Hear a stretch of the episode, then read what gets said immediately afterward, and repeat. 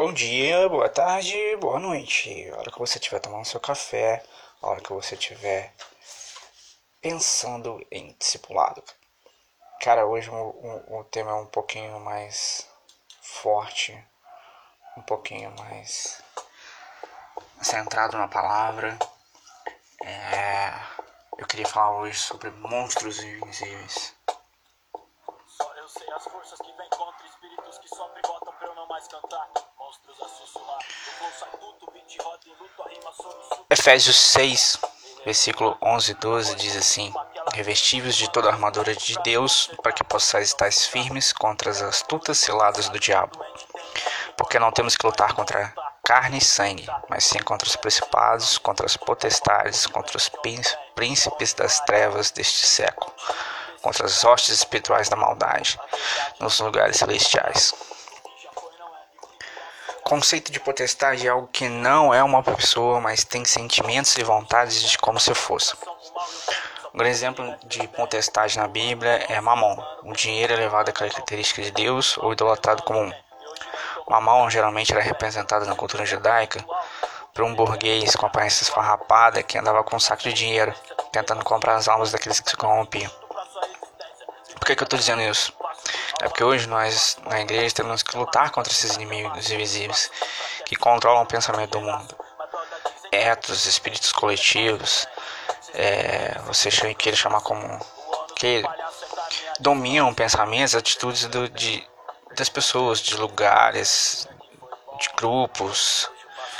Quando uma pessoa, por exemplo, é honesta e entra na política ou no Congresso Nacional e começa a roubar, extorquir, são os principados em potestades influenciando aquele sujeito. Um outro exemplo, um, um, jovem que nunca foi violento, nunca teve uma atitude agressiva, nunca teve um, um surto de, de raiva, um comportamento meio psicótico, ele pode até matar no meio de uma torcida organizada que vai para um estádio para brigar, sabe?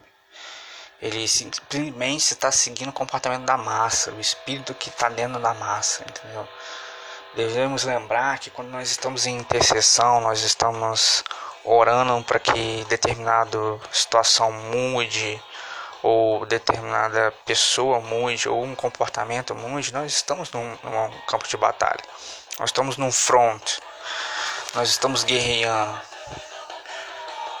Nós devemos ali ter orações inteligentes, nós devemos ter palavras de determinação, nós que deve imperar na nossa boca é atitudes de confronto.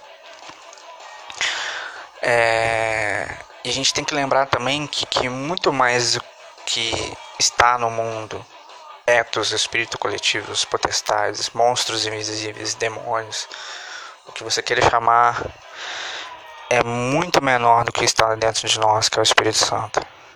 O Espírito Santo está nos cobrindo, ele está na nossa retaguarda, pensando nessa questão de guerra.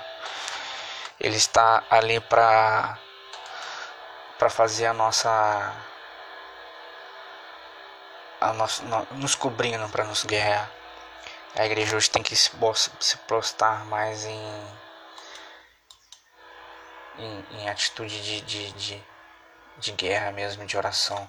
Porque o mundo está dominado por, por, por, por pensamentos, cara, de, de, de, de suicídio, cara, de, de, de, de morte, de, de, de, de de destruição que, que não faz ideia. Esses, esses demônios coletivos, esses monstros invisíveis estão dominando a nossa sociedade e a gente deve guerrear contra eles.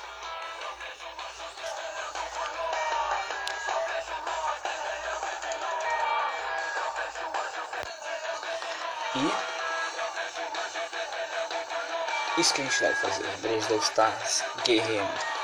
Amém boa tarde, bom dia, boa noite. Falei tudo ao contrário, mas a hora que você estiver tomando seu café, a hora que você estiver pensando em discipulado, esteja conosco e tome seu cafezinho. Amém? Fiquem com Deus.